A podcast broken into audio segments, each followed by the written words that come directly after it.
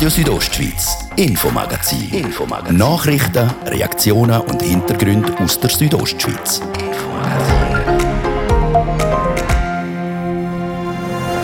Die Corona-Impfung begleitet uns schon seit längerem. Überall wird darüber diskutiert. Mittlerweile geht es auch schon um die dritte Impfung, die sogenannte Booster- oder Auffrischungsimpfung. Ob die bald nötig wird? Es gibt einfach aus wissenschaftlicher Sicht noch keine schlüssigen Zahlen, die wirklich im grossen Stil jetzt für die Gesamtbevölkerung nahelegen, dass das nötig ist. Wir haben heute die Bündner Kantonsärztin zum Interview getroffen und mit ihr ausführlich über das Thema Impfung geredet. Außerdem haben wir mit ihr auch einen Ausblick auf den Winter gemacht, denn auch wenn es erst gerade Herbst geworden ist, die Wintersaison ist um die Ecke und damit Diskussion rund um die Massnahmen im Skigebiet. Wir wollen nicht, dass es dann heisst, im Kanton Graubünden darf man so und so Skifahren unter diesen Bedingungen, im Wallis unter anderen Bedingungen. Das wäre natürlich nicht förderlich.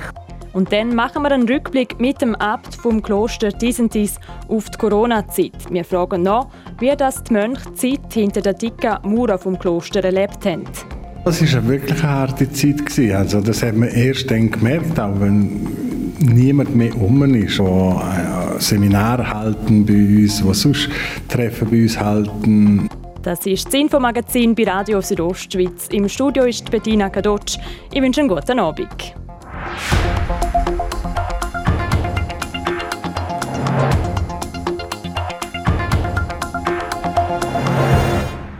Die Impfkampagne in Graubünden ist wieder mehr in Fahrt als auch schon. Bis jetzt haben im Kanton 130.000 Leute eine erste Impfung gekriegt. Das sind knapp 64 Prozent der Bevölkerung. Zugelegt hat die Kampagne vor allem wegen der mobilen und temporären Angebote wie das Walk-in, also das spontane Impfen oder auch der Impfbus. So hat der Impfbus seine erste Tour durch den Kanton schon hinter sich. Er hat Halt gemacht in 38 Gemeinden.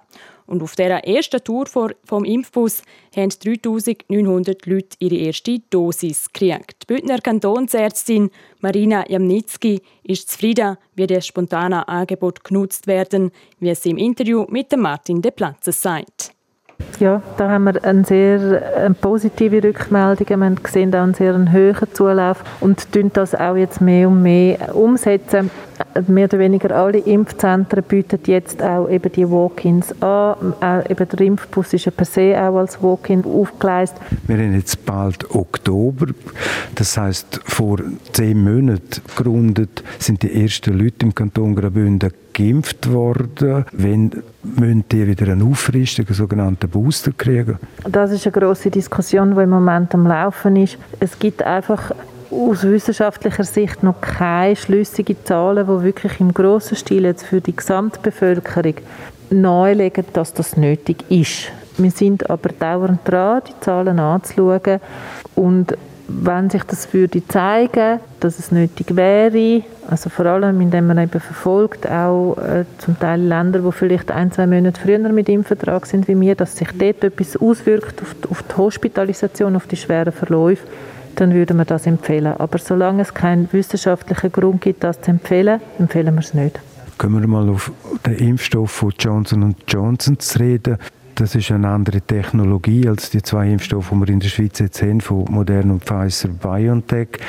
Eine Umfrage von Sotomo hat ergeben, dass in der Schweiz etwa eineinhalb Millionen Leute sind, die Angst haben vor der mRNA-Technologie aber durchaus bereit wären, sich mit dem Johnson Johnson Impfstoff zu impfen lassen.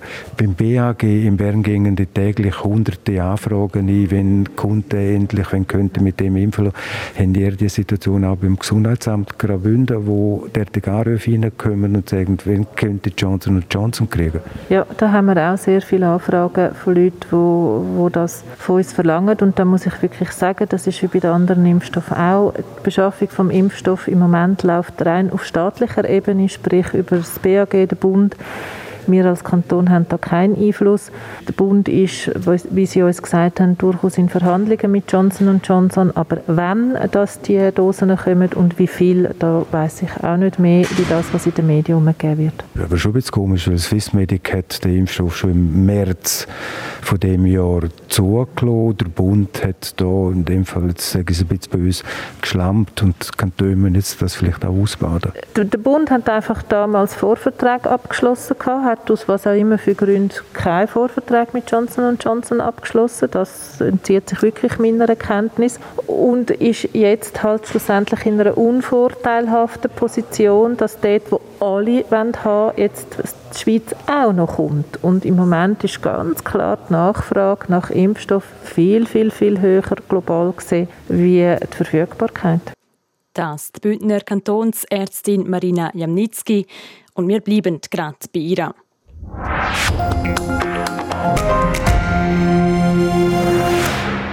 Nebst den vielen Aufgaben, die die Kantonsärztin in dieser Pandemie zu erledigen hat, beratet Marina Jamnitzki die Bündner Regierung zusammen mit anderen, wenn es darum geht, mögliche Schutzmaßnahmen umzusetzen. Was aktuell gerade ansteht, ist eine mögliche Zertifikatspflicht in den Wintersportgebieten. In Österreich ist die sogenannte 3G-Regel für die Skigebiete schon definitiv beschlossen. Wie weit man bei uns in der Entscheidungsfindung ist, nochmal der Martin De Platzes im Interview mit der Marina Jamnitzki.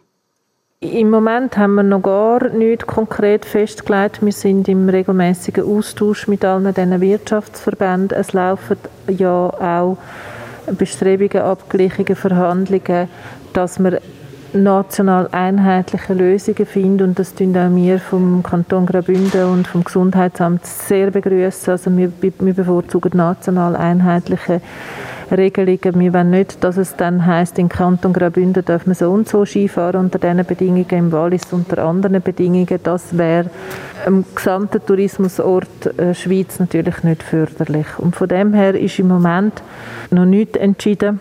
Wir schauen noch, was zuerst an nationalen Einigungen kommt, tun dann zur damaligen, dann zumaligen epidemiologischen Lage das abgleichen und würden dann Entscheidungen treffen. Würden Sie als Ärztin selbstverständlich auch als Kantonsärztin einer Zertifikatspflicht in den Skigebiet dem positiv gegenüberstehen? Da kann ich im Moment gar nicht groß dazu sagen. Es kommt wirklich auf die epidemiologische Lage dann an.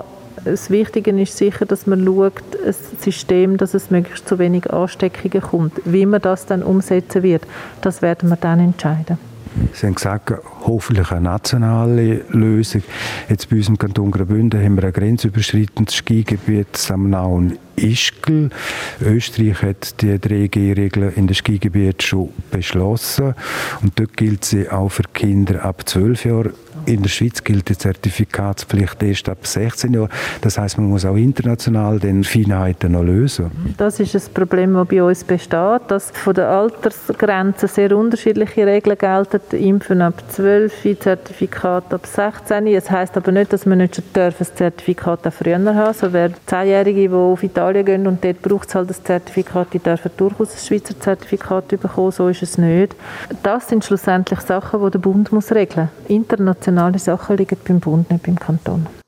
Ob die Schweiz mit der 3G-Regel mit Österreich mitzücht, ist also noch offen. Vor wenigen Tagen hat der Präsident von Seilbahner Schweiz, der Hans Wicki, gesagt, dass die Diskussion um die Zertifikatspflicht im Moment noch zu früh sei. Und er hat in dem Zusammenhang noch betont, dass die letzte Saison gezeigt hat, dass Seil- und Bergbahnen nie ein Hotspot waren.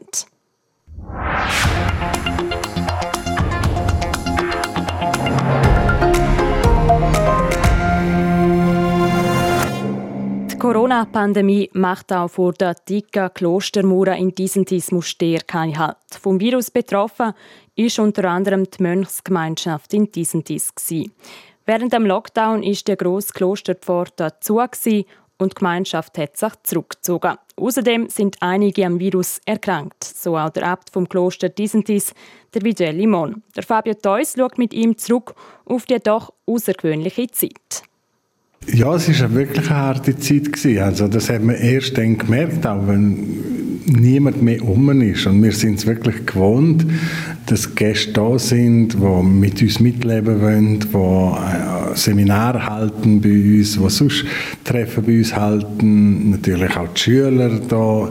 Es ist immer Betrieb rundherum. Und plötzlich leer, still.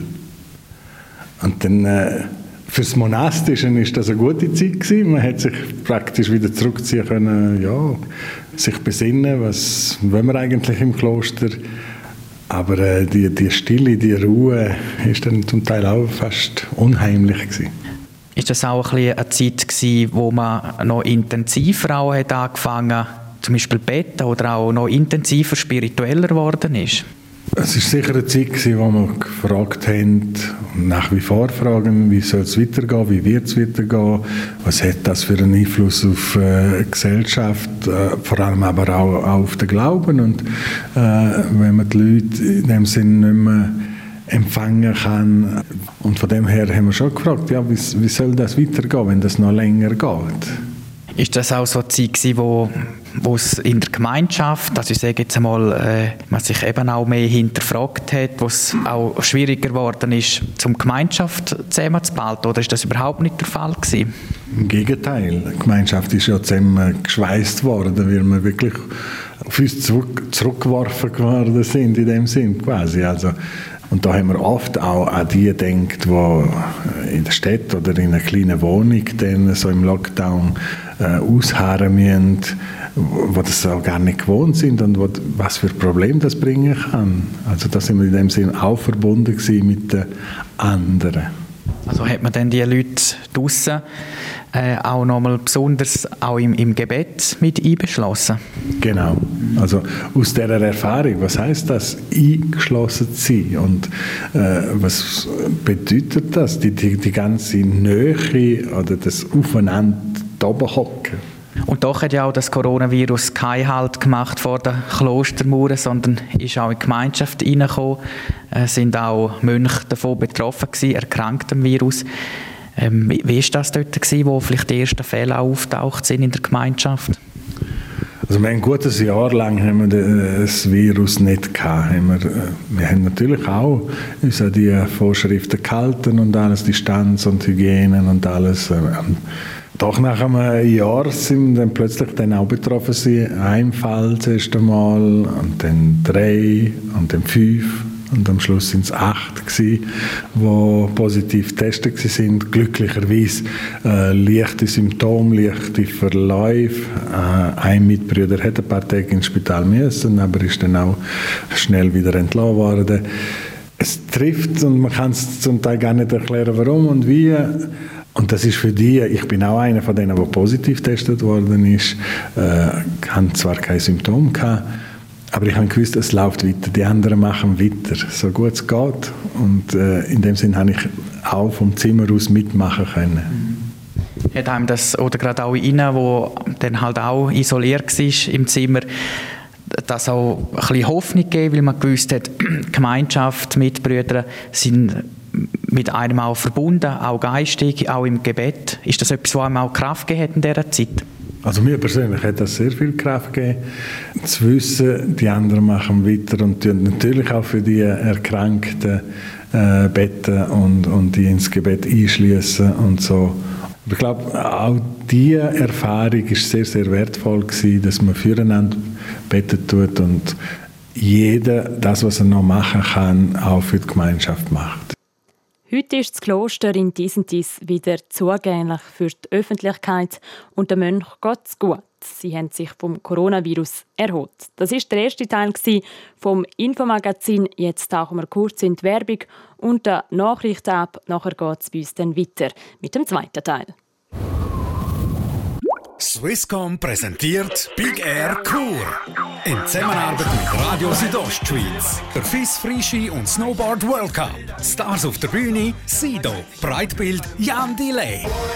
Lohn, Lüdück, Apache 207 und viele mehr. Freitag, Samstag, 22. 23. Oktober auf der Oberenau in Chur. Tickets auf ticketmaster.ch.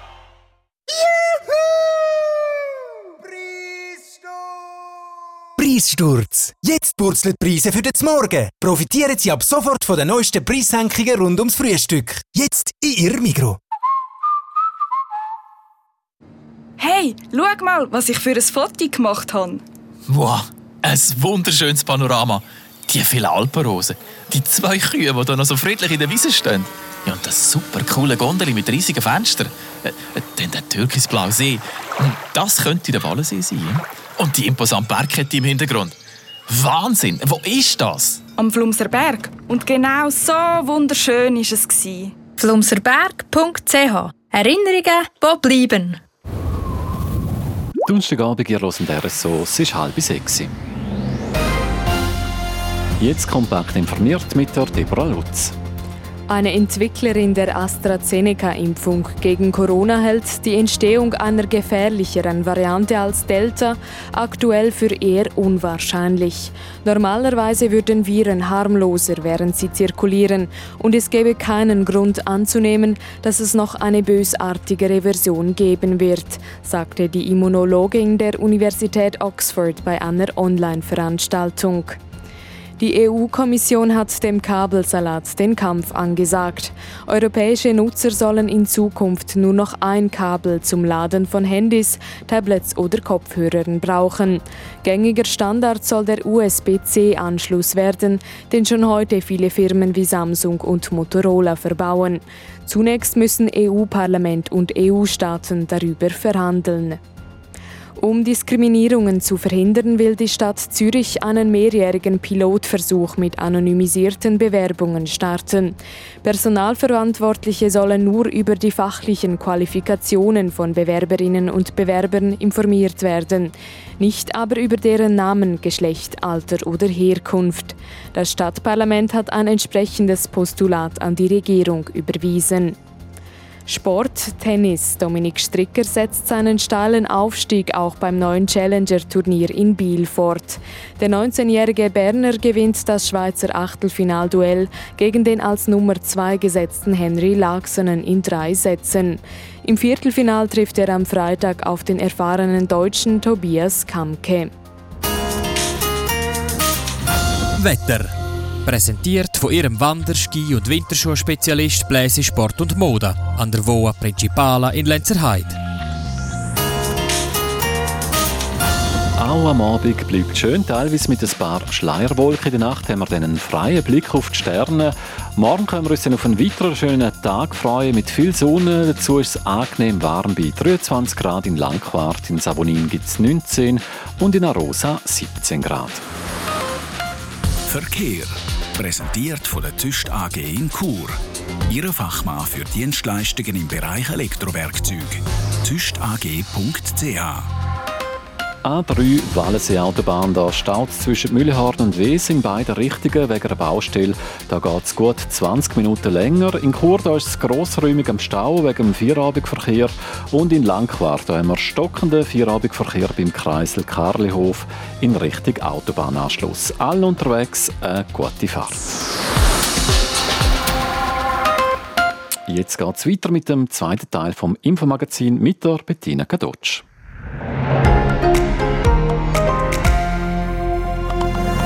Radio Südostschweiz, Infomagazin. Infomagazin. Nachrichten, Reaktionen und Hintergründe aus der Südostschweiz.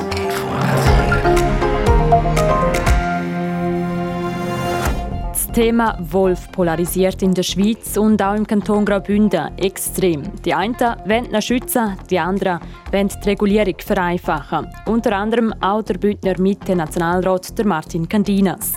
Bei jedem Angriff müssten wir können eingreifen, können handeln und nicht erst, wenn eine gewisse Schadenschwelle überschritten ist.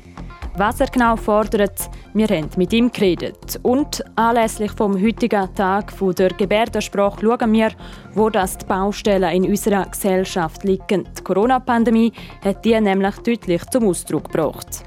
Die Probleme, glaube ich, sind für hörbehinderte Menschen fast am grössten gewesen, jetzt bezüglich Kommunikation mit Masken.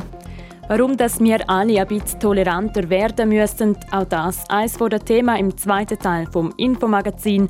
Schön sind ihr mit dabei.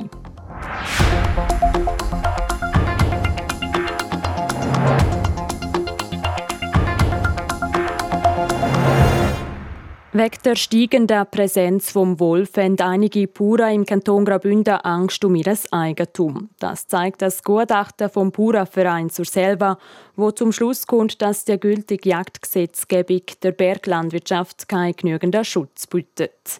So sei es immer schwieriger, Nutztiere auf der Weide zu halten. Der Bauernverein verlangt darum vom Bundesrat, dass er ein Jagdgesetz auf die Beine stellt, wo das Eigentum der Bergbauern schützt. Unterstützung kriegt der Bauernverein vom Bündner Mitte Nationalrat Martin Candinas, wo in einer Interpellation der Bundesrat zum Handeln auffordert. Die heutige Gesetzgebung sei zu schwerfällig, sagt der Martin Candinas im Interview mit Martin De Platzes. Es ist zu schwerfällig und das zeigt das Gutachten sehr gut. Wir müssen können in Zukunft proaktiv bei jedem Angriff müssten wir können eingreifen, können handeln und nicht erst, wenn eine gewisse Schadenschwelle überschritten ist.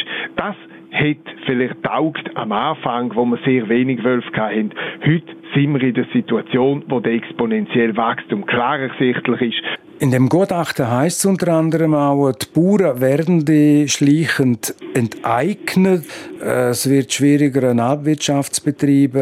Es sind auch psychische Belastungen da die psychische Belastung ist enorm. Das äh, merke ich auch anhand von sehr vielen Anrufen, die ich aus der Landwirtschaft auch kriege. Die muss man ernst nehmen. Und irgendwann kommt jetzt wirklich die Frage, wenn wir, dass unsere Alpen auch noch in Zukunft bewirtschaftet werden oder nicht.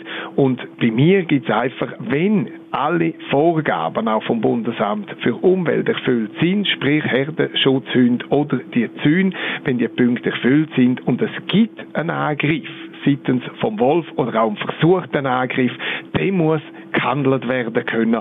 Und wenn wir nicht so weit kommen, dann werden wir irgendwann in den nächsten Jahren keine Altwirtschaft mehr haben und auch keine Bauern, die ihre Tier im Freien lassen. Und das entspricht übrigens auch nicht unserer Ideologie von einer sehr naturnahen Landwirtschaft und von einer Landwirtschaft, die auch zu unseren Alpen Sorge trägt. Revision vom Gesetz, das dauert ein paar Jahre. Jetzt der Bundesrat hätte die Kompetenz, ähm, Schutz vom Privateigentum in der Jagdverordnung mehr Ausdruck zu verleihen. Wieso macht er das nicht? Das ist genau das, was ich will erreichen mit meiner Interpellation. Wir müssen verschiedene Wege gehen. Auf der einen Seite müssen wir jetzt den Schutz vom Privateigentum mehr Bedeutung geben und mehr Bedeutung geben heisst, dass man die Auslegung von diesen Begriff grosser Schaden und von einer erheblichen Gefährdung tut anders vornehmen und auf die andere Seite müssen wir natürlich mit voller Kraft auch richtig von einer Revision vom heutigen Jagdgesetz gehen. Das dauert aber, darum brauchen wir beides und jetzt, das, was man schnell machen kann, ist eine Änderung von der Verordnung, auch wenn man schon eine gemacht hat, die bringt meines Erachtens nichts, was man per Mitte Juli vorgenommen hat. Es braucht eine weitere, wo man wirklich genau den Punkt, den Schutz vom Privateigentum von den Landwirten, von der Bevölkerung stärker gewichtet. Erst gerade gestern hat das Bundesamt für Umwelt ein Abschussgesuch für zwei Jungwölfe aus dem Statusrudel Zoberst in der Surselva abgelehnt. Mit der Begründung, dass die vom Statusrudel verursachten Schäden in geschützten Nutztierherden unter der Schwelle liegen, wofür eine Regulierung erreicht werden muss. Das wären dann zehn Nutztiere.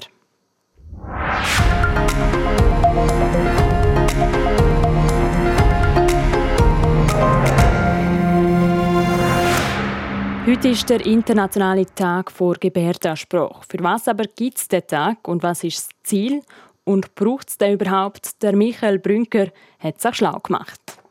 Seit Jahrzehnten schon ist Ende September der traditionelle Termin für gehörlose Menschen auf der ganzen Welt, um ihre Rechte zu fordern, ihre Kultur zu feiern und sich zu zeigen. Es ist aber auch der Tag für Gehörende, sich mit dem Thema auseinanderzusetzen. Geschäftsführerin vom Heilpädagogischen Dienst Graubünden, Angela Hepting. Also wir haben ja Kinder bei uns mit einer Hörbehinderung, die wir begleiten dürfen. Und gerade dort ist es natürlich wichtig, dass das Umfeld das auch kann, mindestens bis zu einem gewissen Grad. Ist aber nicht ganz einfach, was braucht doch so etwa zwei Jahre, bis man die Sprache gelernt hat. Anstatt Arabisch, Japanisch oder Russisch zu lernen, wieso also nicht Gebärdensprache büffeln? Gerade jetzt, während der Pandemie, ist die Kommunikation für Gehörbehinderte und Gehörlose praktisch unmöglich gewesen. Durch die Maske ist die ganze Mimik weg gewesen. Das Lippenlesen, das unheimlich bedeutsam ist, zum gut zu verstehen, ist weggefallen aber auch die Schallwellen sind nicht so gut durch die Maske gedrungen, also man hat dann auch noch schlechter gehört für das, was man äh, noch hat können akustisch erfassen. Und das ist wirklich sehr erschwerend gewesen. Das wäre alles nicht der Fall gewesen, wenn mehr Menschen der Gebärdensprache mächtig wären. Auch wenn es Bemühungen gegeben hat, wie Masken mit Sichtfenster, so ist das doch nicht die ideale Lösung gewesen. Auch wenn für uns alle die Corona-Situation keine einfache war, für Gehörbehinderte und Gehörlose ist sie sicher noch spürlich schlimmer gewesen. Nochmal, Angela Hepting. Ich denke, die Verbände, die haben da sehr äh, sich bemüht, um eine gute Lösung zu finden. Man war aktiv gewesen, wenn man in dieser Szene eigentlich immer aktiv ist. Aber die Probleme, glaube ich, sind für hörbehinderte Menschen fast am grössten gewesen, jetzt bezüglich Kommunikation mit Masken. Die Situation von gehörbehinderten oder auch gehörlosen Menschen ist aber nicht nur während der Pandemie erschwert. Die Situation zu verbessern braucht aber Zeit und das ist eines der grossen Themen. Es braucht viel Zeit zum Lernen und wir haben einen ganz weitläufigen Kanton. Das heißt, wenn ich eine Gebärdensprachlehrperson anstellen darf, dann muss die extrem weit reisen, je nachdem, wo halt denn das Kind ist. Wenn uns die Corona-Pandemie etwas gelernt hat, denn dass Distanzen kein Hinderungsgrund mehr sind. Das meint auch Angela Hepting. Geschäftsführerin vom Heilpädagogischen Dienst Graubünden. Man könnte ja jetzt eben auch ähm, digital äh, die Gebärdensprache lernen. Und da gibt es äh, mit der Fachstelle Bilinguale Bildung bei uns im Kanton innovative Leute, die dem wirklich Rechnung tragen. Man könnte sich gut informieren lassen und einen Haufen ähm, Fachpersonen bieten die Hand. Heute ist also der internationale Tag vor Gebärdensprache. Ein Tag für alle Gehörbehinderten und Gehörlosen aber auch ein Tag, die Öffentlichkeit für das Thema zu sensibilisieren. Ein Beitrag von Michael Brünker zum heutigen Internationalen Tag vor Gebärdensprache. Und da haben wir am Anfang gerade kurz technische Probleme gehabt. Wir bitten um Entschuldigung. Und jetzt kommen wir zu den wichtigsten Meldungen vom Sport. Radio Südostschweiz Sport. Dass die Fußballerinnen weniger verdienen als die Fußballer, das ist nichts Neues. Jetzt sollen Frauen aber als erster Schritt bei der Europameisterschaft mehr Geld kriegen. Deborah Lutz. Ja, bei Frauen-EM 2022 in England wird sogar doppelt so viel Preisgeld ausgezahlt als noch bei der letzten EM im 2017. Das hat das UEFA-Exekutivkomitee beschlossen. Neu kriegen die Frauen anstatt der 8 Millionen Euro also 16 Millionen Euro. Außerdem werden die Clubs, die Spielerinnen für die EM abstellen, erstmals mit 4,5 Millionen Euro entschädigt. Die Schweizer Nazi gehört zum zweiten Mal nach 2017 zu den 16 qualifizierten Teams für die EM 2022. Vom Frauenfußball zum Männertennis. Von Freitag bis Sonntag findet in Boston die vierte Austragung vom Lever Cup statt. Ins Leben gerufen ist der Lever Cup 2017 zwischen einem Team aus Europa und einer Equipe aus dem Rest der Welt. Zum ersten Mal muss der Wettkampf aber ohne Federer, Nadal und Djokovic auskommen. Trotzdem ist er hochkarätig besetzt. Der Captain von Europa, der Björn Borg, kann aus dem Vollen schöpfen. Alle sechs Spieler sind in der Top 10 vor Weltrangliste klassiert. Die ersten drei Austragungen vom Lever Cup sind alle aufs Konto vom europäischen Team gegangen. Mal schauen, ob das in dem Jahr ohne die Aushängeschilder auch klappt. Und beim Eishockey ist ein Goalie-Problem gelöst worden. Der Goalie von Davos, der Robert Meyer, geht vorübergehend auf Langnau ins Emmental. Die SCL Tigers übernehmen der 31-jährige Leiwis bis Ende Januar. Bei den Tigers sind zuletzt alle drei Goalies verletzungsbedingt für längere Zeit ausgefallen und man hat darum dringend einen neuen gesucht.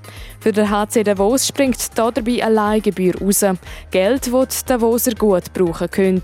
Zuletzt hat der Club nämlich von einem Verlust von 3,5 Millionen Franken geredet. Der Vertrag von Meyer mit dem HC Davos bleibt aber weiterhin bis 2024 gültig. Sport.